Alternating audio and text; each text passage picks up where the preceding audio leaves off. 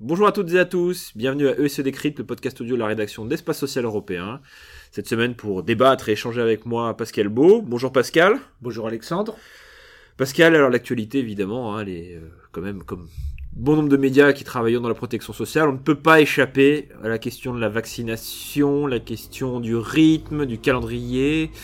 Euh, défini par le gouvernement, la mobilisation des acteurs, les nos comparaisons un petit peu européennes, parce qu'il faut parler un peu de tout ça, parce qu'on ne sommes pas isolés dans cet exercice, loin de là, et éventuellement des, mesures qui sont attendues. Alors, au moment où nous parlons, nous n'avons pas encore les annonces euh, gouvernementales qui sont attendues euh, jeudi en la soirée, mais on peut déjà peut-être euh, anticiper un certain nombre de pistes.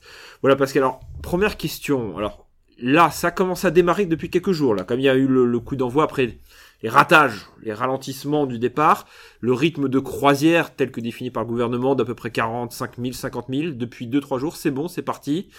Pascal, quels sont les objectifs du gouvernement à la fin du mois, à la fin du, du trimestre, on peut dire, et est-ce qu'on va les atteindre selon vous, selon les tendanciels que l'on peut constater actuellement?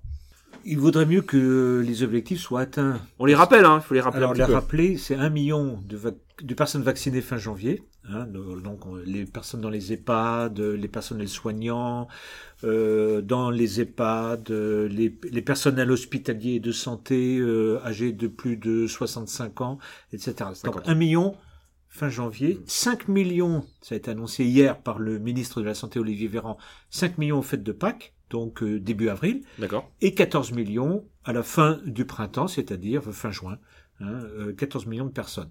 Voilà. Donc c'est c'est mieux, ça démarre, mais euh, c'est très loin. C'est très loin d'abord du seuil d'immunité. hein. je rappelle que le seuil d'immunité, qu'il faut quand même qu'il y ait 50-60% de la population qui été Française, défini Oui, qui était définie par l'OMS, etc. Donc c'est quand même très loin parce que 14 millions euh, rapportés sur un potentiel de l'ordre de 50 millions de Français éligibles à, une, à la vaccination, euh, ça ne fait qu'un un, un petit tiers. Voilà.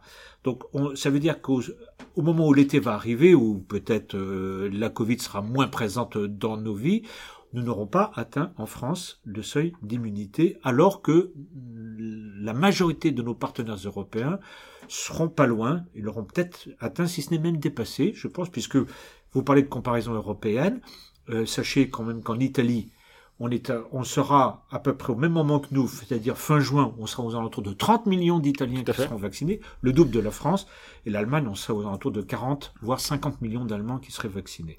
Donc, Et l'Espagne dans ses euh, la tortue française, si je puis dire, euh, démarre. Ouais. Mais les lièvres euh, européens, allemands, italiens, même espagnols, si ce n'est belges, je ne parle pas du Danemark qui est, qui est un petit lièvre, mais qui est très très loin devant, vont encore plus vite qu'ils n'allaient vite déjà hier. Voilà. Alors, on est, on est en débat. Oui. On est là pour débattre.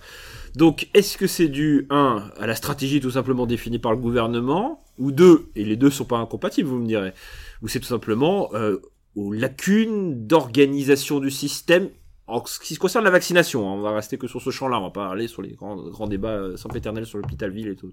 Est-ce que c'est ça? C'est quoi? C'est les deux facteurs qui expliquent cela, ou c'est tout simplement que le gouvernement n'a pas envie qu'on aille entre guillemets trop vite, ou sur les rythmes européens en tout cas.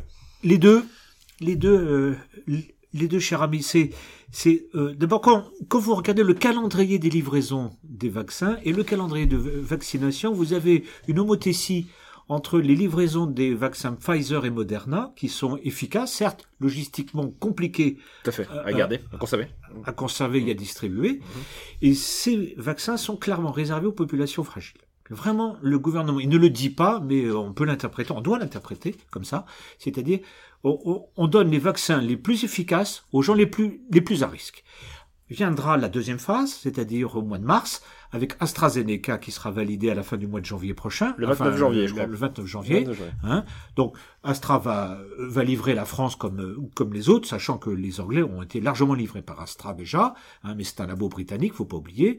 Et euh, comment dire Et Astra euh, est un vaccin différent, c'est-à-dire il est déjà un peu moins efficace et il est même potentiellement efficace avec une seule injection. Vous savez qu'il y a un débat sur l'idée de décaler de 4 à 6 semaines euh, le laps de temps, le temps de latence qui sépare la première et de la seconde injection. Donc voilà, donc c'est ça, si vous le voulez, euh, qu'il faut, qu'il faut prendre en compte. On vaccinerait des populations potentiellement moins à risque, un vaccin potentiellement moins efficace. Voilà. Je ne parle pas des autres vaccins euh, qui sont encore un peu plus lointains et qui seront qui arriveront sur le territoire national au mois de mai, mois de juin, euh, mais qui sont un peu secondaires. Et on met complètement de côté Sanofi qui est hors champ, hors course pour l'instant. Au passage, d'ailleurs, il faut quand même rappeler ce truc euh, qui est un petit peu pour nous un petit peu un comble de la honte, c'est que Sanofi a annoncé qu'il mettait ses usines de production en France à la disposition de Pfizer et de Moderna pour fabriquer le, vaccin, euh, le vaccin du concurrent. Vous avouerez quand même que dans un monde aussi compétitif, une telle coopération, à Alexandre, que la couleur est un peu épaisse.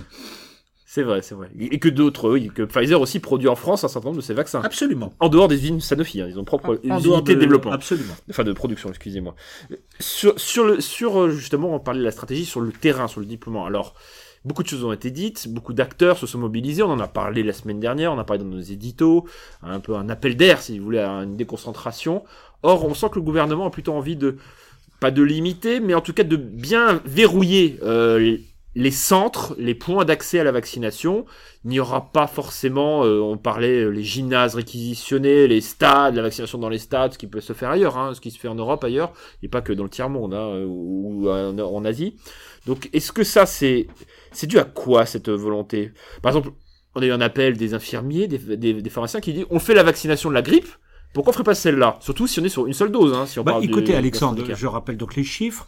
On va vacciner 14 millions de Français en 6 mois. Logiquement, Certes, donc euh, deux injections, c'est pas, pas toujours deux pour le vaccin AstraZeneca. Donc 14 millions de Français vaccinés en 6 mois, alors que nous avons vacciné 11 millions de Français contre la grippe saisonnière en deux mois et demi. Voilà, c'est pas les mêmes vaccins, nous sommes d'accord. C'est pas les mêmes euh, conditions de stockage et de distribution, certes. De surveillance. Donc il y a une pression mmh. objective de l'opinion euh, qui veut se faire vacciner. Mettez-vous vous-même d'ailleurs, moi-même, qui sommes en, très bon état de santé quand on vous dit attendez Alexandre 5 mois, 6 mois avant euh, de toucher un vaccin alors que vous avez envie de vivre normalement, euh, bah ça, ça, fait très long. Hein, sachant que c'est très contraignant, hein, euh, comment dire, en, la matière, le mode de vie, le masque, la distanciation sociale, l'entreprise qui est pas complètement libérée, etc., etc. Donc on a, si vous voulez, on a, on a un paradoxe, et le gouvernement est dans un paradoxe. Et le ministre et le gouvernement ne, ne, ne disent pas, ne disent pas vraiment le fond de leur pensée. Pourquoi cette lenteur? Pourquoi cette progressivité très maîtrisée qui fait que donc 14 millions de Français vaccinés fin juin, 52 millions à peu près de Français potentiellement vaccinables, donc vous avez un écart de quasiment euh, 38 euh, millions de Français qui pourraient être, et 90 millions de vaccins en stock fin juin et même peut-être davantage. Vous voyez un peu le paradoxe, c'est cette triple, cette triple, ce triple escalier, et plus le temps passe et plus l'écart va se creuser entre les niveaux de capacité de vaccination, l'attente de l'opinion et les réalités de terrain. Donc je ne suis pas sûr que la crise entre guillemets politique et médiatique sur la vaccination euh, s'estompe quand bien même on nous annonce euh, une courbe ascendante de 40, 50 000, 60 000 vaccins par jour. Dernière question parce qu'après euh, évidemment projection, on, a abordé les aspects sanitaires, il y a aussi les aspects économiques et sociaux. Comme vous le dites, on est dans une économie complètement intégrée, euh, l'économie européenne en l'occurrence, le marché, le marché unique, le marché commun.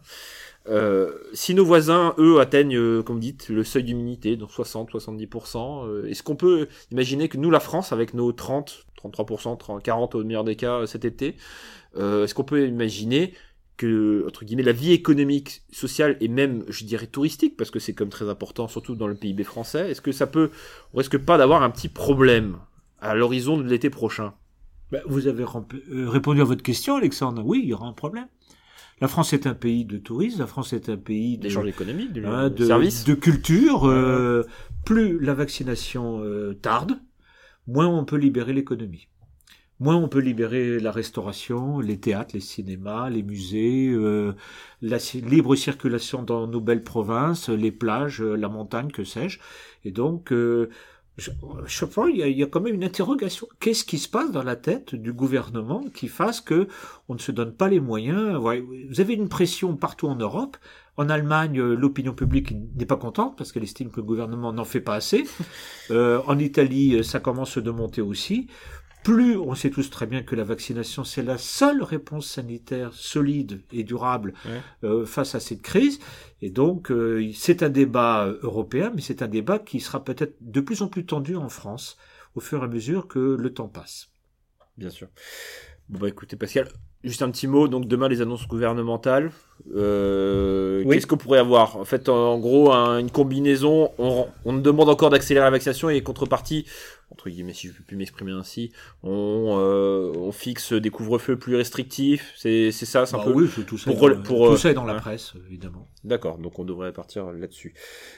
Bah écoutez, Pascal, on en reparlera peut-être la semaine prochaine, on essaiera de changer de sujet, mais c'est compliqué de sujet sujet, c'est ça que la vaccination quand même mobilise l'ensemble des acteurs, si, même si le gouvernement centralise un certain nombre d'éléments. Voilà, bon bah écoutez, merci beaucoup, Merci. et merci à toutes et à tous de nous avoir écoutés, on se retrouve la semaine prochaine pour un, un autre débat, un autre sujet, voilà. En espérant en tout cas euh, de- que vous passerez une bonne fin de semaine et que vous avez apprécié ce podcast. À très bientôt, merci, au revoir.